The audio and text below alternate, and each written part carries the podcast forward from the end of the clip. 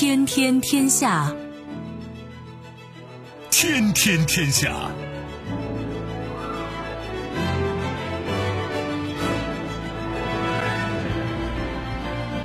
历史穿行者，新闻摆渡人。各位好，我是梦露。您正在选择收听的是《天天天下》，和我一起陪伴大家的还有本节目评论员文轩。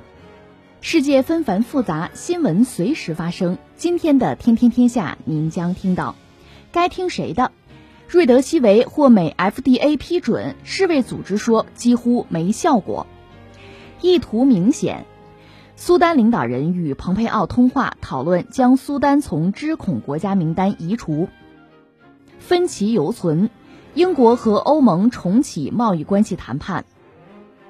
任重道远，南京集成电路大学揭牌，是全国首个芯片大学。收听我们的节目，您可以使用传统的收音机，也可以使用手机。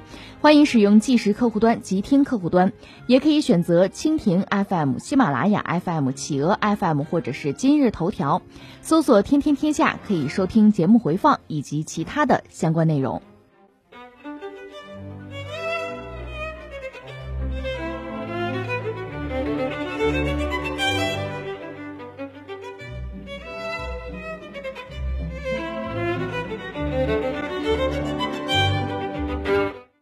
当地时间二十二号，吉利德公司宣布，旗下在研药物瑞德西韦已获得美国食品和药品管理局 FDA 正式批准，作为新冠病毒肺炎住院病人的治疗药物。不过，世卫组织曾经在一周之前表示，瑞德西韦在防止新冠肺炎患者死亡或者是缩短住院时间上几乎没有效果。世卫组织总干事谭德赛表示。目前，对于新冠肺炎重症患者来说，地塞米松仍是唯一有效的药物。呃，其实看到这条新闻的时候啊，我并不感觉到惊讶，因为觉得这一天呀，早晚都会到来，迟早的事儿。我这么说倒不是因为根据他们这个药物实验来说，而是从这阵子看到的新闻来判断的。其实啊，是有苗头的。你像最近的，就是美国总统特朗普不是感染了那个新冠病毒吗？白宫他的那个医疗团队，不是给他开的药方里就包括这个瑞德西韦。在之前，其实还有不少相关类似的新闻，嗯，可以给大家梳理一下，念一念这些新闻的标题，可能大家就会知道个大概。嗯，那这些新闻标题咱们不分先后顺序，我只是念一下这些标题。嗯，就比如瑞德西韦获得美国紧急授权，下周发一百五十万剂。还有瑞德西韦获批成日本首款新冠治疗药物，还有韩国打算引进瑞德西韦治疗新冠。然后过了不多久呢，又出了个标题叫“韩国今天起正式引进瑞德西韦治疗新冠病例”。另外还有韩国要将瑞德西韦等三种新冠治疗药纳入国家基本药物。还有美国买断瑞德西韦，世卫组织展开调查。还有优先新冠患者，英国限量供应瑞德西韦。先只说这些标题吧，其实还有其他的。这些新闻啊，都是主流媒体发出来的报道，我可不是摘自自媒体，所以这些消息都是真实可靠的。你就看这些新闻标题，其实买瑞德西韦的都是美国的盟友国家，基本上那都是认可瑞德西韦这个药物的。所以你反过来倒推，那除了美国自己，其他的国家也把它当成了救命药、神药。你想，如果美国自己的主管部门迟迟不批准它上市，这哪说得过去呢？当然了，伴随着这些新闻，还有一种新闻也同时出现了，就是对瑞德西韦这个药啊药效产生了质疑。主要有两个方向，一个是中国的方向，就是中国有一次试验，还有世卫组织组织的一次试验。还是给大家读个新闻标题，我然后我再详细展开。这个标题有“神药瑞德西韦到底有没有用？”中美两国结论不同，还有今天就是这事儿的标题。世卫组织刚说几乎无效，瑞德西韦就获批成为全美首个新冠治疗药物。世卫组织搞的这个团结实验，在本月的十五号吧，然后就公布了这个实验结果。实验结果呢是包括了好几款药物，就有瑞德西韦，还有羟氯喹这些药物。呃，最终的结论呢说这些药物对于降低新冠肺炎致死率几乎无效。呃，这个实验是在过去的七个月里吧，然后世卫组织在三十个国家对一万多名吧新冠患者进行了对比实验，然后随机选择一定数量的患者，分别使用了几种药物，其中有氯德西韦、羟氯喹、洛匹那韦干扰素，还有干扰素加洛匹那韦综合治疗，都有这些方案。那剩余的患者就不用这些药物作为参照，就对比，在受试患者当中，使用瑞德西韦的患者数量是最多的，达到了两千七百五十名。但是最终的研究结果就显示，从总体死亡率、还有接受呼吸机治疗时间以及住院时间这些方面进行对比，就是刚才我说的这些药啊，全都对新冠治疗收效甚微啊，或者是根本没有起到效果。世卫组织的这次结论啊，其实还不是头一次出现，就这种截然相反的结论啊，不是头一次出现了。咱们再往前看，就是今年四月底的时候，权威的医学杂志《柳叶刀》他就发表了一个论文，是由瑞德西韦中国临床试验负责人，还有咱们中日友好医院的副院长曹斌教授，还有北京协和医学院院长王晨院士他们所撰写的论文。这个论文就显示，瑞德西韦对重症患者也没有显著的疗效。但是在同一天，四月底的同一天，注意是同一天，就在美国白宫，福奇大家都知道，就是美国的那位首席的传染病学家，他领导的美国国家过敏和传染病研究所，他发布了一个对照实验，就是瑞德西韦还有安慰剂这一组实验，最终表明呢，瑞德西韦在缩短新冠患者康复时间上有明确显著积极的作用。而且这个福奇还说，这证明这款药物啊能够阻止新冠病毒。那我们就会问了，中国为什么要做这次实验呢？这还从美国的第一例新冠患者说起，就是今年的一月二十号，就是美国出现了就是确诊的第一例啊新冠肺炎患者，是名男子，然后他被送到了华盛顿州叫埃弗里特市那儿的医疗中心去治疗。呃，当时的这名男子的病情啊。不是太严重，属于应该属于轻症吧，但毕竟是美国确诊的第一例啊，第一例得重视。当时这名男子一开始的症状就是上呼吸道感染，就我们常见的发烧、咳嗽，但是没有出现那种呼吸困难呀，呃，也没有那种肺炎的迹象，就拍胸片也也没有发现肺上有炎症。这个男子曾经到访过武汉，就是探望过家人，去过武汉。而那个时候呢，一月二十号，那个时候的武汉呀，已经是新冠疫情的震中了。那这名患者回到西雅图之后，就出现了那种感冒的症状，随后几天就是慢慢加重了，出现了呼吸短促，需要吸氧，然后拍了胸片，显示肺上有炎症了。在那段时间，就是这名男子的主治医生啊，就看到了就是咱们中国抗击疫情那个治疗相关的报告，呃，然后发现其中有一些咱们详细的介绍，就是说一些病人在出现症状几天之后。病情迅速的急转直下，然后这个医生就是每天都和美国疾控中心的官员去交流这个第一例确诊病例的病情，发现的确过几天之后他有了恶化的趋势。然后呢，美国疾控中心的医疗负责人就建议啊，就用一种试验药物，就是这个瑞德西韦。随后医院的主管人员就跟这个吉利德科学公司，就是瑞德西韦他的公司啊取得联系，然后这个药呢几乎是连夜就送到了这个。患者这儿，呃，申请同情用药嘛，这是个准则，同情用药，然后就给予患者治疗了。后来，这名男子的医疗小组在《新英格兰医学杂志》上就是报告了这个病例，是怎么说的呢？说这个病例啊，在第七天晚上开始用静脉注射氯德西韦进行治疗，没有观察到不良事件。然后这名患者呢，第二天感觉就好些了。后来他的主治医生回忆啊，他说：“我们意识到。”他是全世界第一个获得这种抗病毒药物治疗的患者，我们希望非常希望看到他会得到改善。然后这名男子啊，因为用了瑞德西韦，病情得到了大幅改善，所以瑞德西韦就一战成名。当时正是中国疫情最焦灼的时候，所以咱们国家的研究人员发现这个药是不是真管用呢？就立即着手在武汉就开展了瑞德西韦它的一个临床试验。二月二号的时候，中日友好医院就发布了公告。说我们医院要在武汉疫区牵头开展瑞德西韦治疗新冠的临床研究，然后曹斌教授的团队就在武汉发起了两项试验，就是一项是针对重症的，一项是针对轻中症的。两项试验注册的日期，一个是二月六号，一个是二月五号，当时预期结束时间就是四月底。然后全球就在翘首以盼，这个瑞德西韦到底怎么样啊？有没有用呢？嗯，在四月十号的时候。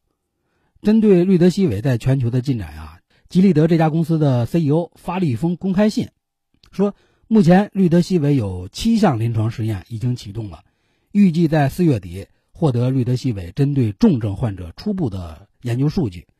但是中国呢，说我们中国因为入组停滞，针对重症患者的研究啊已经停止了，这等于是咱们中国还不知道呢。然后吉利德的 CEO 倒是把这个消息给放了出来了。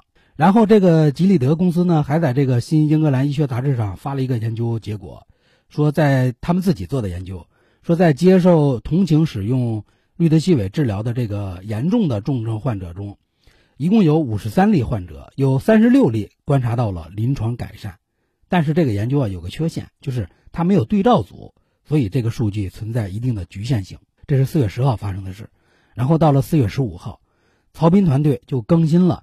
这两项实验在全球一个临床试验登记中心上的信息，就是针对重症的研究状态呀，更新为终止；针对轻中症呢，这个状态更新为是暂停，也意味着咱们这个两项研究啊，确实是终止暂停了。呃，理由呢，就是咱们国家的疫情控制的太好了，已经找不到符合条件的患者可以进行试验了。这是四月十五号，然后到四月二十三号，发生了戏剧性的一幕。不知道是不是世卫组织故意呢，还是意外呢，还是误操作呢？网站上啊出现了中国临床试验结果，就是针对瑞德西韦的临床试验结果被提前的意外曝光了。当时那个曝光的文件就显示说，瑞德西韦的疗效啊令人失望。结果消息一出，本来走势还挺好的这个吉利德的股价呀，当天就盘中突然跳水了。当天就吉利德公司就紧急发了个声明。说，我们认为那篇文章包含了对研究的不恰当描述。由于入组率低，这项研究被提前终止，因此它的数据不足以支撑有统计意义的结论。这是四月二十三号，然后一星期之后，到了四月二十九号，权威医学期刊《柳叶刀》就发表了就是咱们中国针对氯德西韦的临床研究的文章。呃，撰写人呢就是中日友好医院的副院长曹斌教授，还有咱们北京协和医学院院长王晨院士。最终显示的就是对重症患者呀没有显著的疗效。当时曹斌说：“为什么会有这种截然相反的结论呢？”呃，曹斌当时说是研究终点不同导致了结果的差异。我们中国的研究啊设计更严格、更科学。所以事情梳理到这里，大家可能就会问：两项研究不同的结论，我们到底该听谁的？这个氯德西韦到底有没有用？说实话，这个药物实验呀，是一个科学性非常强的一个领域，呃，还是得听听专业人士的意见。呃，其实曹斌教授已经刚才的话呀，已经说出了他的这个一些意见，就是为何对这个药物的实验结论完全不同，是因为目标终点不一样嘛？怎么理解这个话呢？就是说，我们中美两方对这个氯德西韦开展的研究啊，它这个实验要达到的目的不一样，所以导致我们这个结果就不同。据曹斌教授说，说美国的实验一开始设计的跟咱们的一样，后来他改了。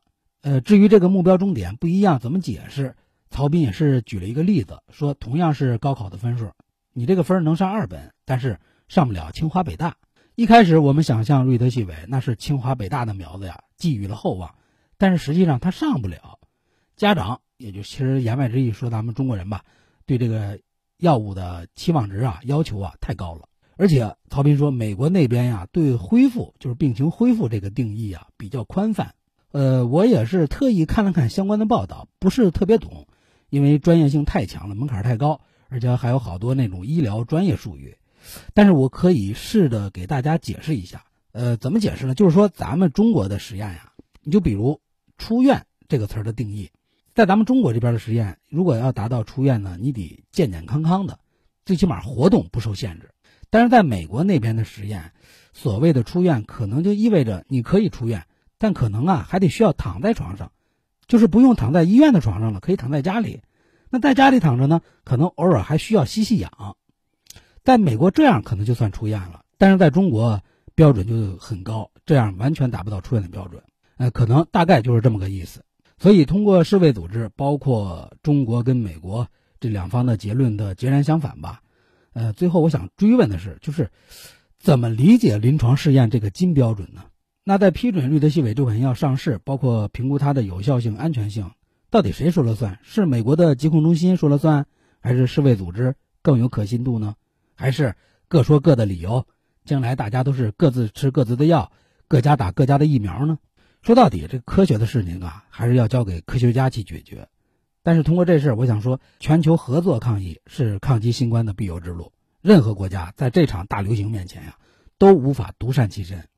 无论是疫苗还是特效药，合作分享，当然还有科学的态度，这些态度才是为全人类的利益着想。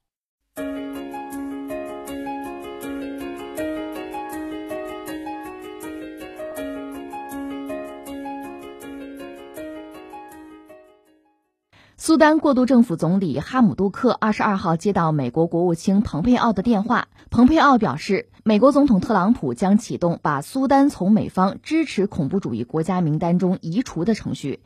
这一决定将会为改善两国关系提供巨大推动力。另据美国国务院当天发表的声明，双方还讨论了苏丹与以色列双边关系的问题。本月十九号，特朗普在社交媒体上表示，苏丹已同意向美国的恐怖主义受害者及其家属支付三点三五亿美元。美方在收到这笔款项之后，将会把苏丹从美国国务院的支持恐怖主义国家的名单中移除。另外，据媒体报道，哈姆杜克本月早些时候曾表示，苏丹寻求将该国从美国支持恐怖主义国家名单中移除，与苏丹和以色列关系正常化是两码事。美国政府一九九三年将苏丹列入支持恐怖主义国家名单，并且从一九九六年起对苏丹实施经济制裁。嗯，说实话，感觉苏丹这个国家呀，嗯，应该很快就会变色了、变色儿了。之前那可是反美英雄，现在亲美了，可能还要继阿联酋、巴林之后跟以色列建交，很有可能。呃，虽然这个苏丹的高层否认，说让美国。把我们从知恐名单中解除，跟以色列建交，这是两码事儿，但估计没人信，因为前两天，嗯，以色列有媒体专门报道说，有一个以色列代表团二十一号就前往苏丹首都喀什木，讨论两国关系正常化的议题。呃，报道中还说，有一名以色列官员就预测说，两国的外交关系很有可能要取得突破。但是苏丹这个现在的新政府啊。他们的政府内部对怎么处理跟以色列的关系还有点分歧。这个苏丹长期以来那是支持巴勒斯坦的呀，嗯，像一九六七年第三次中东战争之后，阿拉伯国家在这个苏丹的首都喀什木，就在这里就通过了要对以色列有个三不这个声明，哪三步呢？就是不和解、不承认、不谈判。这是一九六七年。所以，就是好多不愿意公开姓名的苏丹官员就向记者透露吧，说现在这个新政府的文官官员，更希望在这个美国总统选举之后来磋商相关的协议，但是军方的领导人呢，就希望得赶快，得赶快跟美国达成协议，包括也赶快跟以色列实现那个关系正常化。为什么呢？来换取经济援助。那按这些官员的说法，苏丹的军方他是担心，如果拖到美国选举结束了，那美国可能是不是就出尔反尔，撤回之前开出的条件呢？苏丹说说这个国家吧，阿拉伯国家，巴勒斯坦的兄弟姐妹啊，这特朗普的手看来已经是伸向了这里非洲了。苏丹估计也要丢下巴勒斯坦了，自己过自己的了。你像之前阿联酋巴林跟以色列建交的时候，我就分析过，呃，主要的。观点吧，就是现在中东的主要矛盾变了，之前是阿以矛盾，就是阿拉伯世界跟以色列的矛盾，现在呢叫阿伊矛盾吧，主要敌人呢他们变成了伊朗了，再加上美国在背后推波助澜，所以在这儿呢我就不多说了。嗯，特朗普前两天是在社交媒体上就之前就透露过了，说苏丹要想让我们把你们从恐怖主义国家中移除，那么就必须支付。三点三五亿美金的赔偿金，呃，后来这个苏丹总理还说啊，我们已经这笔钱都交了，但是美国呢还没有履行承诺。呃，有必要说说这个支持恐怖主义国家名单，这个名单啊是发起于大概是一九七九年，嗯，是美国嘛，美国对列入这个名单的国家呢就进行制裁，这个名单也是不断的更新，像之前有古巴、伊拉克，这都进入过这个名单，现在呢就剩下苏丹、伊朗还有叙利亚了。那么苏丹这个国家怎么就混进去这个名单了呢？为什么特朗普要要这笔天价的赔偿金呢？呃，是由于1993年苏丹政府啊曾经邀请过本拉登，就是基地组织的领导人本拉登，说你来我们这儿住吧。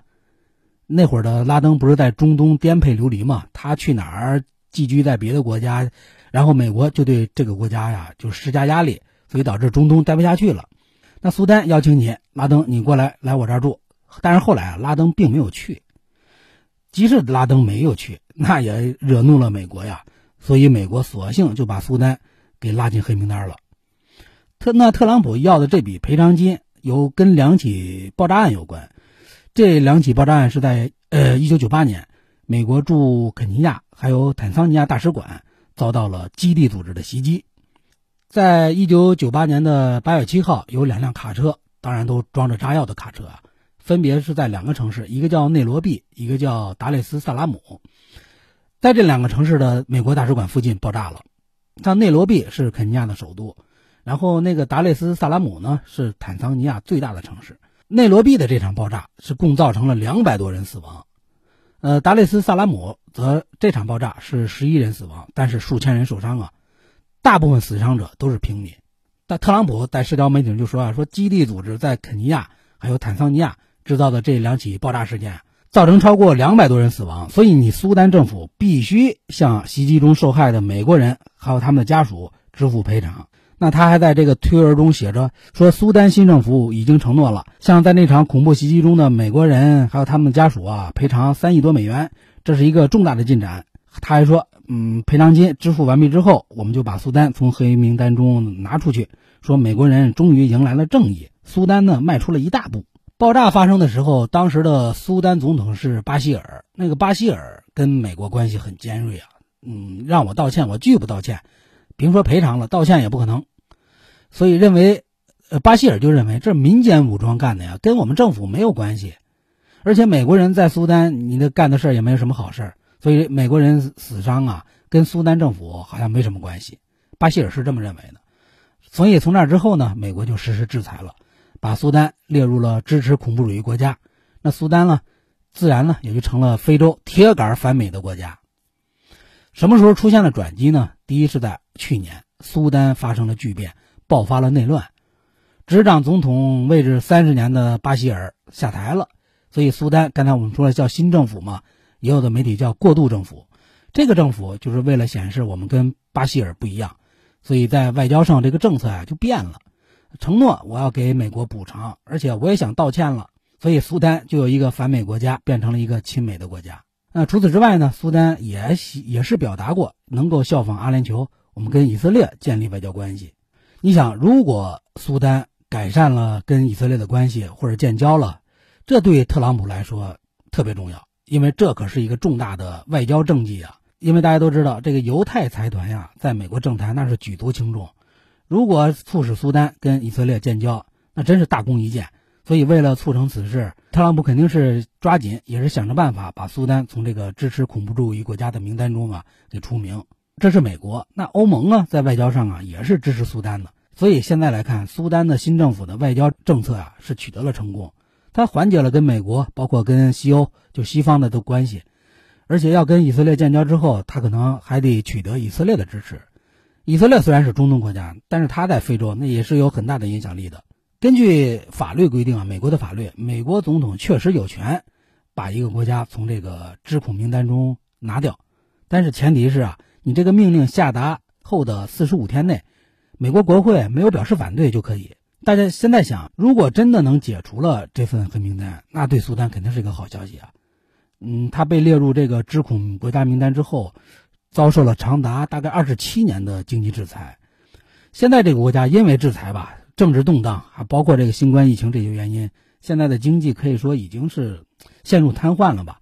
像食物、燃料还有药品这些商品的价格都暴涨，数百万人生活都在水深火热之中。那脱离了这份名单之后，制裁解除之后，苏丹肯定有机会获得国际援助还有贷款呀，所以这能帮助苏丹恢复遭受重创的经济。你现在想起来？什么巴勒斯坦兄弟姐妹，自己的日子过好才是王道啊！我看有媒体报道说，有分析人士认为说，特朗普用把这个踢出名单为条件，要求苏丹支付赔偿金，这好像是一种明抢。为什么这么说呢？因为苏丹被列入这个黑名单是在一九九三年，那两起爆炸案呢发生在一九九八年，所以说你很难说这个苏丹跟这个爆炸案存在有任何关系。第二，这个苏丹啊仅仅是邀请拉登前来居住，但是拉登最后也没去，美国就以这个理由认定苏丹你就支持恐怖主义了，我认为是过于牵强的。况且美国你自身不是就邀请过好多个叙利亚的极端武装组织的成员？还去白宫访问过吗？而且还为他们提供资金，还有武器。你像叙利亚乃至现在中东现在的反恐局势，就是因为你美国现在是越反越恐。美国这么干，我感觉有点贼喊捉贼。特朗普这个人商人出身，那当了总统之后，我看商人本色呀也没改，很多政策呀都好像是奔着捞钱去的。那这次对苏丹的敲诈，呃，我觉得三点多亿美元啊。可能还不值得美国这么煞费苦心，他们这么做可能背后啊还有三重考量，一箭三雕。那第一，他们都说过了，就是为以色列服务。以色列那是中东地区，那是美国最重要的盟友啊。但是因为什么宗教啊、领土的原因，跟中东国家一直不对付。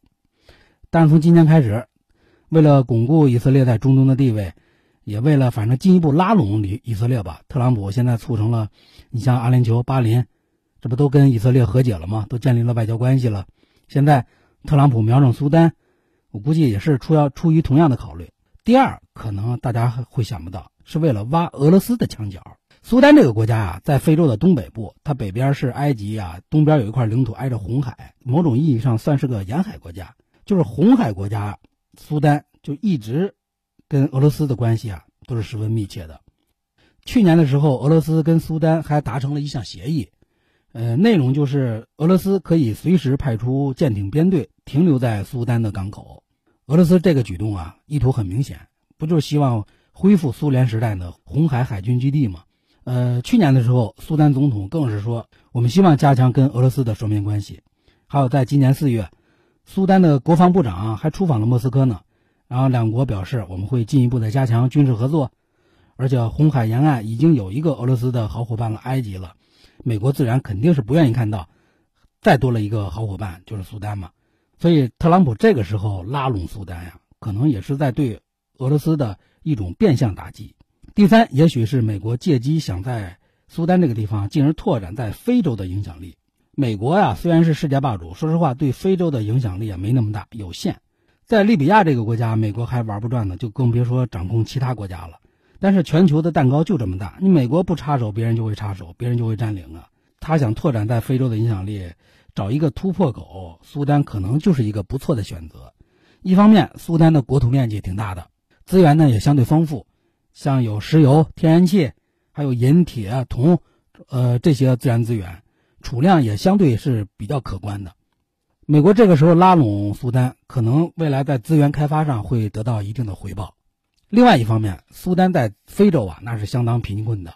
如果美国把苏丹从这个知恐黑名单中移除，呃，帮助苏丹恢复经济，这是完全可以实现的。所以现在来看，美国拉拢苏丹呀，不仅一举多得，而且这些措施包括要实现的目标啊，都是有很高的可操作性的。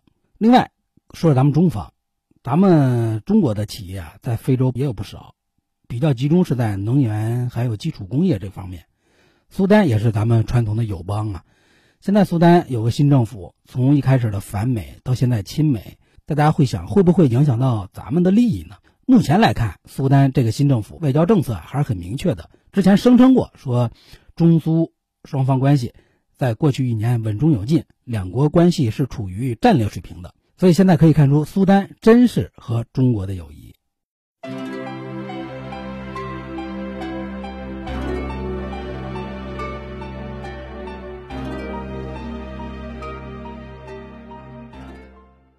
美国与欧盟未来关系谈判将会在二十二号重启，这是上周陷入僵局之后，英国与欧盟双方谈判的最新进展。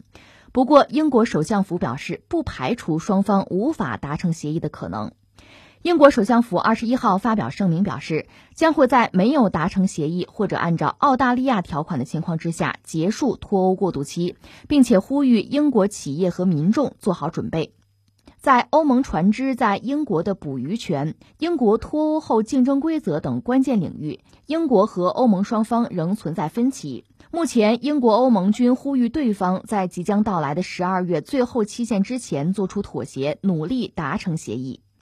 如果英欧双方不能够达成协议，双方贸易关系将会回到世界贸易组织设定的默认规则约束下，这就意味着双方之间的贸易活动将会面临关税等障碍。有媒体表示，无协议脱欧的前景将会令英国和欧盟的商业活动蒙上阴影，尤其是在面临新一轮新冠肺炎疫情持续冲击经济的当下，不安情绪正在上升。嗯，这篇报道有这样一句话吧，嗯，应该是咱们今天这个题目的一个切入点，是这样说的：说在欧盟船只在英国的捕鱼权，还有英国脱欧之后竞争规则等关键领域，英国跟欧盟双方还存在着分歧。之前我介绍过，这个英国跟欧盟的分歧啊，大概有四个，你包括北爱尔兰的问题，还有就是这个捕鱼权的问题。北爱尔兰的这个问题呢，之前的节目里我介绍过，这里就不再赘述了。至于这个捕鱼权这个问题啊，大概要追溯到三百多年前，一六五三年，嗯，学过历史的初中历史课本上应该介绍过，就是资产阶级革命嘛，席卷了英伦三岛，国王查理一世被克伦威尔送上了断头台，然后呢，查理二世为了也别杀我呀，得了，我逃到了欧洲大陆。那么七年之后，在各种势力的支持之下吧，查理二世终于是回国复辟，复辟了斯图亚特王朝。那作为报答，他把敦刻尔克这个地方低价卖给了法国。所以大家要知道，敦刻尔克这个地方以前是英国的领土，而且还赋予了比利时渔民一项权利，什么权利呢？就是你比利时的渔民啊，可以在我们英国沿海的海域进行捕捞捞鱼，而且呢，这个权利啊是永久的。我估计查理二世可能怎么也没有想到，三百多年之后，他当年送出的礼物居然会成为现在英国脱欧谈判的一个掣肘。因为这个十月呀，算是英国脱欧谈判进入了倒计时了。呃，谈判前景怎么说呢？呃，只能说是暗淡，进程比较缓慢。之前一直僵持着嘛，今天才爆出来说要继续恢复谈判进程。那卡住他们谈判进程的，其中就包括这个渔业捕捞的这个问题。呃，欧盟有个脱欧谈判代表叫巴尼尔，他就发现，呃，各方都僵持不下，那都退后一步吧。他就提出一个方案，就是说各个国家呀，欧盟各个国家降低捕捞配额，就等于是做出了一个让步。但是比利时不干了呀，比利时直接翻出了老账，翻出了查理二世当年三百多年前做出的承诺，还说你们当年英国国王都允许我们在英国海域永久的捞鱼捕鱼。你们现在凭什么限制我捕鱼呢？那这是比利时，另外还有七个吧，欧盟沿海的国家也都是拒绝了巴尼尔提出的这个方案，而且还要求巴尼尔你应该面对英国强硬起来。欧盟不肯让步，那英国首相鲍里斯·约翰逊那也是不肯让步啊，非常强硬。当时就直接放话了，说如果欧盟你没有妥协的方案，那就别来伦敦谈判了。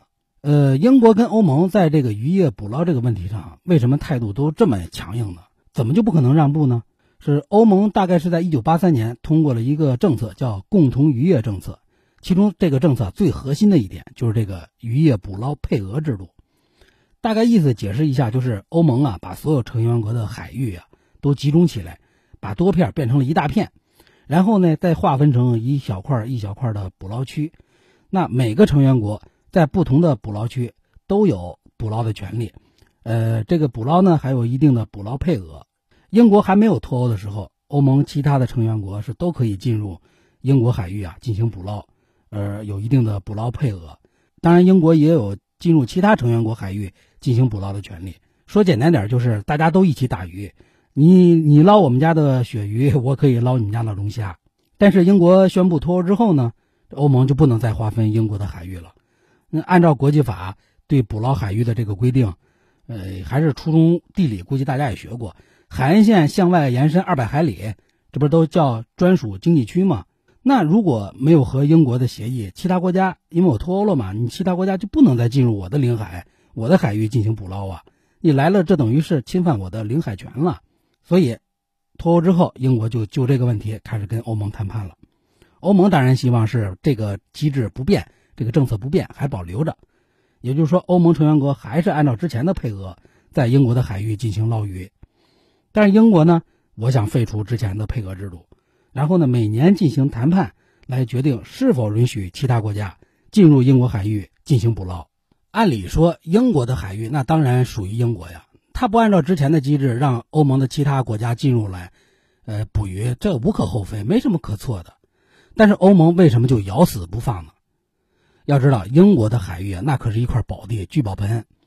英国还有跟欧盟的共同海域里，大概有超过一百多种鱼，数量非常大。而且，欧盟的主要捕捞国都不愿意丢掉英国海域这块大肥肉。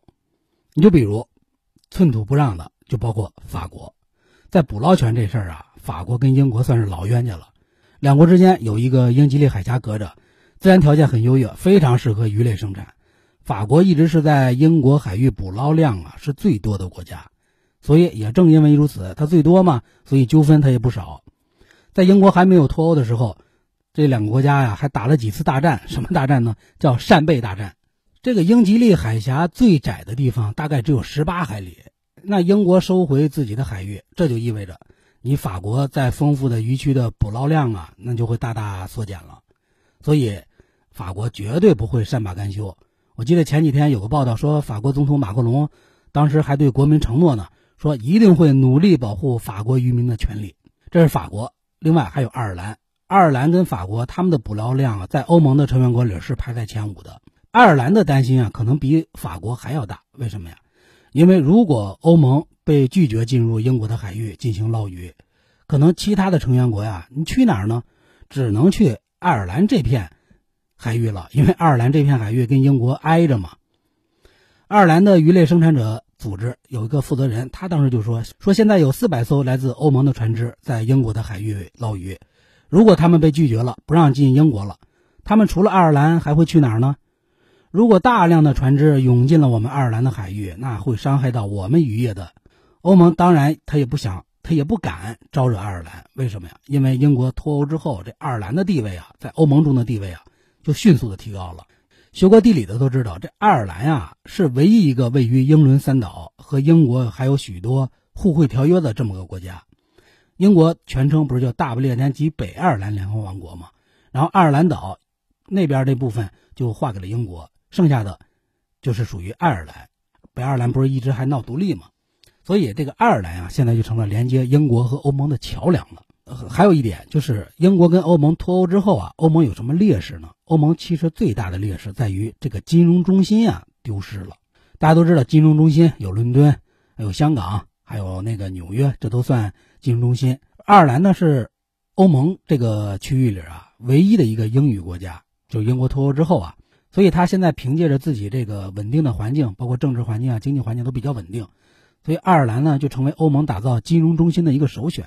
脱欧之后，许多欧洲大陆的金融公司啊都有一种考虑，考虑就是从把这个公司从伦敦迁往爱尔兰的首都都柏林。所以在未来欧盟跟英国的经济竞争上，爱尔兰会起到一个非常关键的作用，地位关键，所以欧盟他就不敢得罪啊。其实英国跟欧盟之间这个渔业捕捞这个问题啊，只是一个表面上的问题，是个引子。毕竟这个英国自己啊没有那么多船只去打捞自己海里那么多鱼，而且英国这个渔业市场。百分之七十都在欧洲大陆上呢，是自己的金主。欧洲大陆那为什么要跟自己的金主这么过意不去呢？为什么就这么不甘示弱呢？首先，英国是咽不下这口气。他从一九七三年加入欧盟吧，他就一直认为是我牺牲了自己的渔业，才换来了在欧盟的一席之地。因为有数据显示，在二零一二年到二零一六年，欧盟其他国家就是在英国海域的捕捞量达到了将近七十四万吨，价值五个多亿英镑。但是欧盟呢，只为英国提供了九点四万吨的捕捞量，价值呢只有一亿英镑。这个一亿英镑啊，是欧盟从英国那儿得到的只有五分之一啊。所以英国政府一直都认为欧盟的这个捕捞配额制度啊不公平。现在好不容易我脱欧了，居然还要继续忍着，我估计任何一个国家肯定都不会轻易同意的。这是经济上的一种考虑。第二，还有政治上的一种考虑。如果英国在谈判上跟欧盟有妥协了，这会被认为什么呢？尤其对国内的选民来说，这意味着什么呢？会被国内视为一种软弱。就是你没有维护好国家的独立主权呀，很可能还会打击英国执政党的支持率。还有，英国长期面临着苏格兰还有北爱尔兰，他们一直都在闹独立嘛，所以如果你脱欧之后还允许欧盟其他成员国的船只来自己的海域来捕鱼，等于是心甘情愿的让别人侵犯自己的领海独立主权。这种事发生了，那我苏格兰、北爱尔兰我也可以，那你领海主权都不要了，陆地上的主权你也不要了，所以他们的独立可能会愈演愈烈。但是这些可能都是表象原因，还有一个，英国死抓渔业问题，可能还有一个更深的考虑，因为英国很清楚，欧盟啊肯定是不希望被拒绝进入英国海域去捞鱼，所以英国就是想用这个问题啊来获取欧盟在其他的问题上，尤其是在国家援助上的让步。他们脱欧谈判中的国家援助核心的问题就是补贴问题，就英国一直希望像加拿大那样跟欧盟达成一个自由贸易协定，自由贸易协定就意味着双方是零关税、零配额呀。但是英国想自己决定，我脱欧了呀，我自己决定该怎么补贴我们自己国内的企业，只需要每隔两年通知一下欧盟我们的补贴政策就行了。但是欧盟说了，你别痴心妄想了，你想在脱欧之后还想搭乘我们这个。单一市场的便车那是痴心妄想，要求英国呀，你必须遵守我们欧盟在补贴上的各项规定。如果发生了分歧呢，要由欧洲法院来作为裁判者。所以这又再次触及了英国敏感的主权问题啊。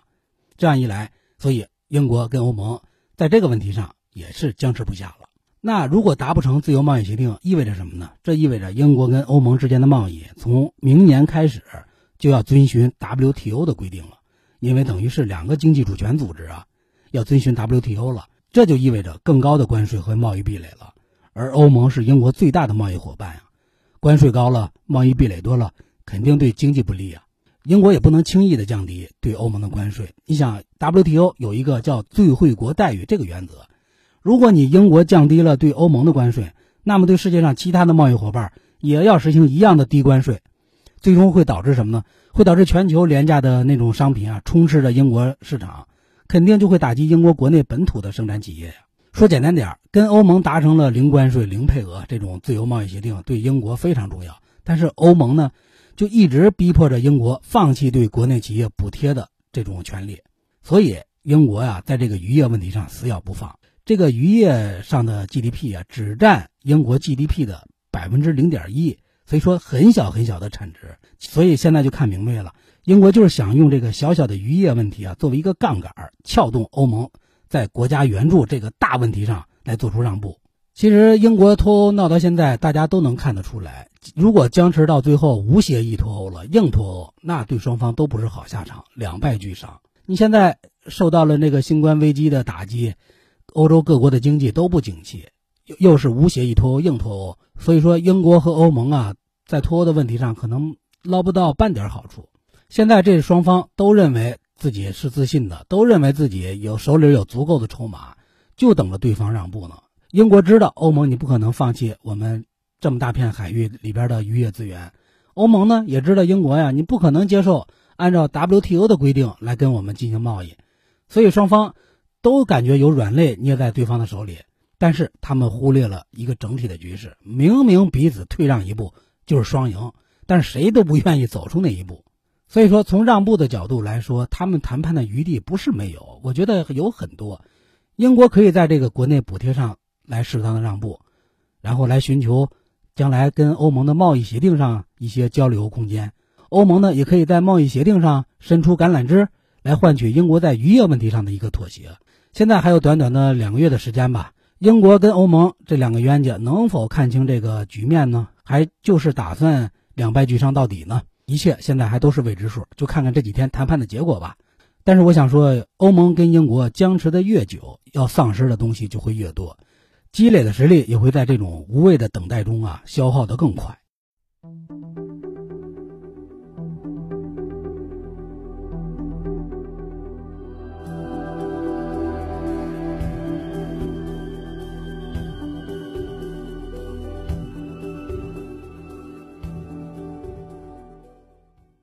我们再来把目光转向国内。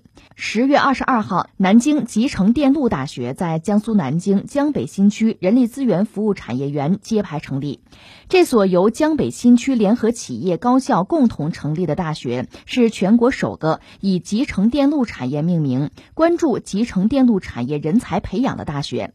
集成电路是用半导体材料制成的电路集合，芯片则是由不同种的集成电路或者是单一类型集成电路形成的产品。据悉，南京集成电路大学是由南京市江北新区管委会根据当地产业发展需要而建立的，培养的是具备实践能力和专业技能的产业人才。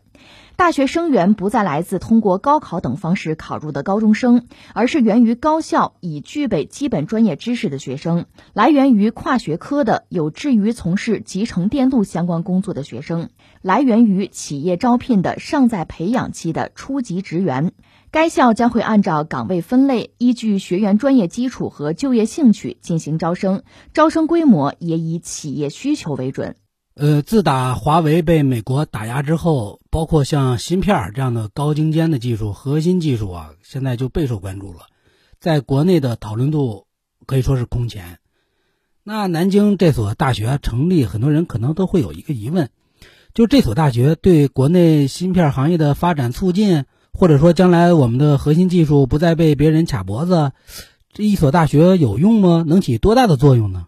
呃，回答这个问题之前呀，有几个背景需要交代一下。第一个就是这个大学啊，不是咱们传统意义上的大学，它不是教育部门办的，是这个南京江北新区管委会根据当地的那个产业发展的需要建设的。虽然名字里带着“大学”这两个字，但是这个大学给人的感觉更像是一个衔接着高校跟企业。推进产业跟教育相融合的这么一个开放平台。这所学校一开始的招生范围，也不是说通过高考，它就是面向现在的大四、研二、研三这样这些有就业需求的学生。那第二点，为什么会选择在南京呢？南京一个二线城市，大家一直以为是不是会像北京、上海、广州，最起码得杭州啊？呃，有这样一组数据吧，在全国。数千亿的集成电路产值中，这个长三角占据了半壁江山。长三角呢，还有一半的产值来自哪个省呢？就来自江苏。江苏可以说是咱们国家集成电路产业的第一大省。它一九年就是集成电路产业的销售收入超过了两千亿，今年的上半年是达到了八百多亿，呃，保持着百分之三十以上的快增长。这个数字大大是高于全国平均水平的。那具体到城市，呃，南京市省会，但是它在省内啊并不占优势，在产业基础上甚至也比不过兄弟城市，像无锡和苏州都比它强。今年六月有一个报告，一个排行榜，就说中国大陆城市集成电路竞争力这个排行榜，呃，长三角呢有五个城市上榜，第一呢是上海，第二是无锡，第三合肥，第四才是南京，第五是苏州。所以说在前十强当中。南京是排在了长三角的第四位，在全国呢排在了第九位。但是南京集成电路产业这几年啊增势很迅猛，有一个口号叫要打造芯片之城。南京为什么要布局这个集成电路产业呢？有一个契机，这个契机是发生在二零一六年。这一年，南京被工信部认定是中国第一个叫中国软件名城，也就是说啊，那个时候南京在软件产业啊已经在国内做的不错了。正处于想新一轮的高质量发展的这个关键期，像那年的七月，还有一个契机，就是全球最大的半导体芯片制造商台积电，就是在南京这个江北新区投资建厂了。当时的媒体解读中，我看到了这样一句话，就说这笔台积电当时最大的项目投资，为南京打开了新世界的大门。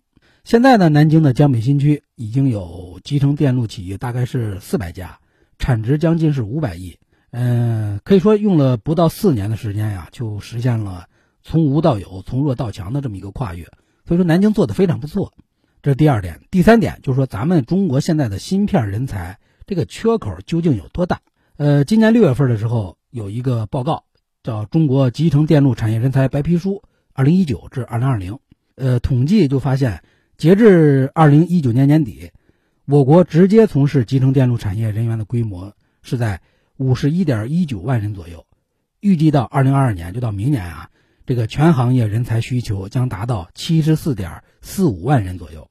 这意味着什么呢？意味着全国会有二十多万集成电路人才缺口。具体到南京这个城市，南京说是每年的集成电路产业人才，它的人才缺口达到了两万人，所以说很缺人才。那除了这个三点背景，还有一个背景做一个补充吧。其实咱们中国布局芯片或者说集成电路产业并不晚。一九五六年的时候，像黄坤、王守成这些大家吧，就开创了半导体学科，那个时候就为中国的集成电路啊培养了最早的那一批人才。但是，一九六六年之后，众所周知的原因，咱们这个集成电路这个人才的培养啊，就遭遇了长达十年的断崖。嗯，一九七七年高考恢复了。然后，包括清华在内的很多高校都重建了这个学科，叫那会儿叫半导体或者叫微电子这个专业。然后从那个时候还开始，就是为国内的相关产业输送人才。但是后来由于国内的经济环境吧，呃，那个时候经济环境对集成电路人才的待遇呀不高，很低，所以导致很多毕业生啊纷纷出国了或者到外企工作。其实这个问题到现在都存在。现在。集成电路或者芯片相关产业的人员的工资呀，都是比较低的。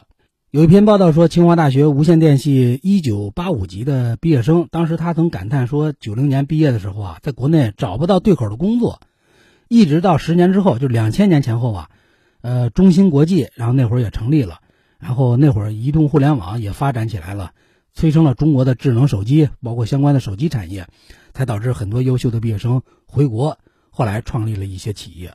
集成电路这个产业啊，很高端，它的产业链条很长，主要的环节大概是包括四个吧，呃，设计、验证、制造还有封测，就这四个环节。这四个环节，中国现在水平怎么样呢？就是说，在封测环节上，咱们中国跟国际水平差距是最小的，因为在全球排名前十的封测厂商中，中国是占了三家。但是除了这个封测这个环节，像设计啊、验证啊、制造啊。咱们跟国际上还是有很大的差距的，啊，其中制造这个环节是最薄弱的。你像设备啊、材料啊，很多都是卡脖子的技术。还有在验证环节，集成电路产业它的发展命门啊，在这个环节有一个工具叫电子自动，叫 EDA，翻译过来叫电子设计自动化。这个工具，这个市场啊，都被三家美国公司垄断着呢。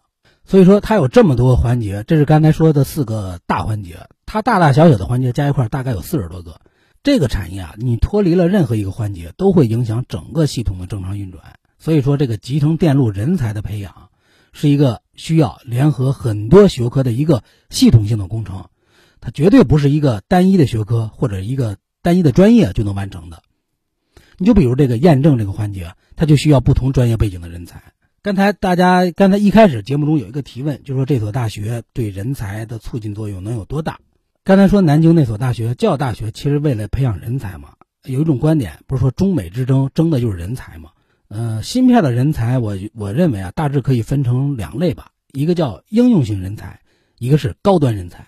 应用型人才很缺，这的确是个问题。你，像这些年很多厂商啊，跟一些大学研究机构都有合作。你就比如中国科学技术大学跟那个中芯国际、长江存储，呃，都签订过企业定制班这种合作协议。你还有华中科技大学跟长江存储，还有联发科都有合作，还有山东大学跟联发科、西电都有签署合作协议。所以说，这所学校重在培养实践性人才嘛，可能在缓解应用型人才上这个缺口啊，能起到一定的作用。但是，这个半导体行业薪酬待遇低，这是个客观事实。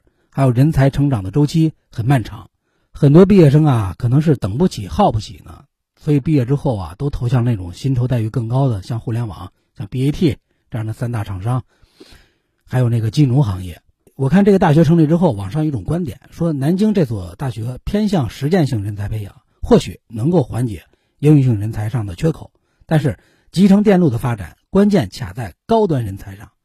集成电路这个行业，我觉得这东西啊，不像文科这种学科或者说这种专业吧，它是有天花板的。会就是会，不会就是不会，门槛很高，也很清晰。而且芯片这个行业的从业者需要天赋，在高端人才这个培养需要很长时间的实践还有积累。我们往往说顶尖人才呀就那么几个，可能十年一遇，百年一遇，而且顶尖人才往往是可遇不可求的。他们在行业中有统计说他们的占比啊，这个人数的占比可能小于百分之十五，凤毛麟角。但是正是由于这种高端人才的出现，顶尖人才才会对现在的技术跟产品进行创新迭代。这批高端人才，他们有个特质，往往都是有良好的天赋、良好的教育背景、良好的发展机遇，能够在不断的实践中得到锻炼提升。所以说，能提供这些。条件的地方啊，只有先进的专业研究院或者是研究所才能培养这种人才。所以综合来看，我国集成电路人才的培养啊，应该是一个系统性的工程。南京这个学校的成立，嗯，是一次全新的尝试，效果怎么样？我们拭目以待。最终我要总结的是，就是半导体行业，就是集成电路行业啊，它这个行业特征就是成长速度慢，迭代周期也长，行业周期也很漫长。而且试错的成本很高，风险也很大，而且短期内很难看到利润，所以有人就说芯片是富人的游戏，这话呀说的一点都不错。跟互联网行业大规模投入，短期就能见效，跟他们不一样。这个芯片行业是一个需要一直不断的砸钱，而且你得沉住气、稳扎稳打的这么一个行业，你可能要得做好两到三年内没有任何回报的准备，这对于企业的运营还有管理。那真是很大的一个考验呀，同时也对工程师他们的心态呀也有很高的要求。所以在进入芯片行业之前，这工程师们是否都做好了长期准备呢？当然，想要培养更多的芯片人才，不仅是靠几所高校、几所企业能够完成的，还需要国家的支持，还有个人的努力，还有很多需要解决的问题。总之，实现中国芯道路漫长，困难重重，但是只要多方合作，共同努力，成功是没有不可能的。